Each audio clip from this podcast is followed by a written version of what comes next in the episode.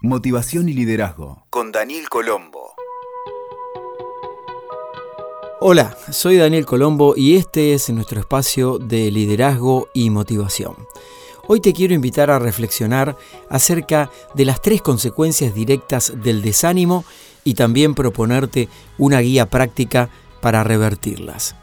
En algún momento seguramente has experimentado el sentimiento del desánimo, cuando te falta la energía y el entusiasmo para seguir adelante. Se sabe que puede producirse por alguna causa psíquica conocida o desconocida e incluso alguna alteración fisiológica y se la vive con una sensación de pesadumbre por la vida misma.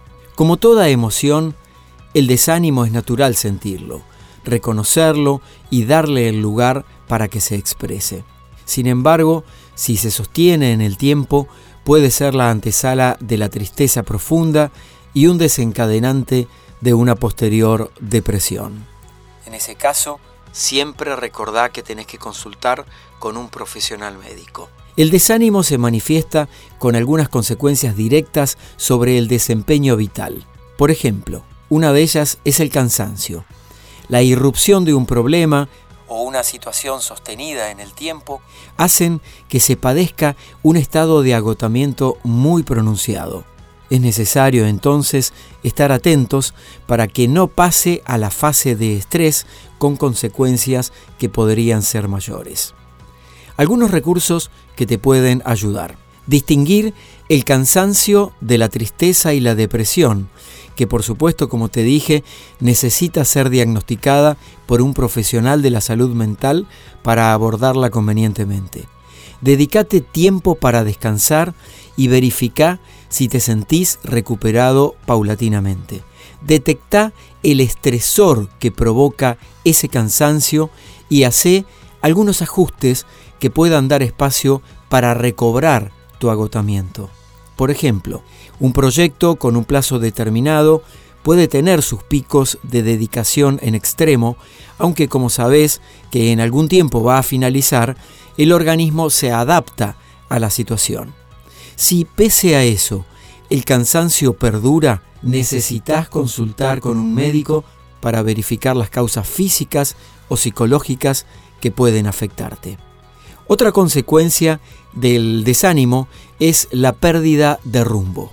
Si hay algo que caracteriza al desánimo es esa sensación de que no tiene demasiado sentido la vida que llevamos. Esta confusión en el rumbo trae aparejada una pesadumbre, negatividad y pensamientos obsesivos de la que es muy difícil apartarse rápidamente. Y aquí va una guía de recursos que te pueden ayudar. Busca automotivarte en pequeñas cosas cotidianas. Por ejemplo, apóyate en tus afectos directos, sin necesidad de tener que ocultar lo que sentís. La técnica de escritura libre también podrá ayudarte. Es muy simple. Toma papel y lápiz y refleja palabras sueltas que expresen lo que sentís por dentro en ese instante, aunque sea un texto que después cuando lo leas te parezca totalmente incoherente hace falta drenar desde adentro esa energía que está estancada. Después, hace una columna donde vas a escribir tu listado de gratitud, compuesto por las personas y las cosas que vivís y que suman valor positivo en tu presente por insignificantes que las veas ese día, desde tener un techo y el sentido de la vista, o el sentido del oído para poder escucharme hoy aquí a través de WeToker, hasta los recuerdos positivos y tus capacidades.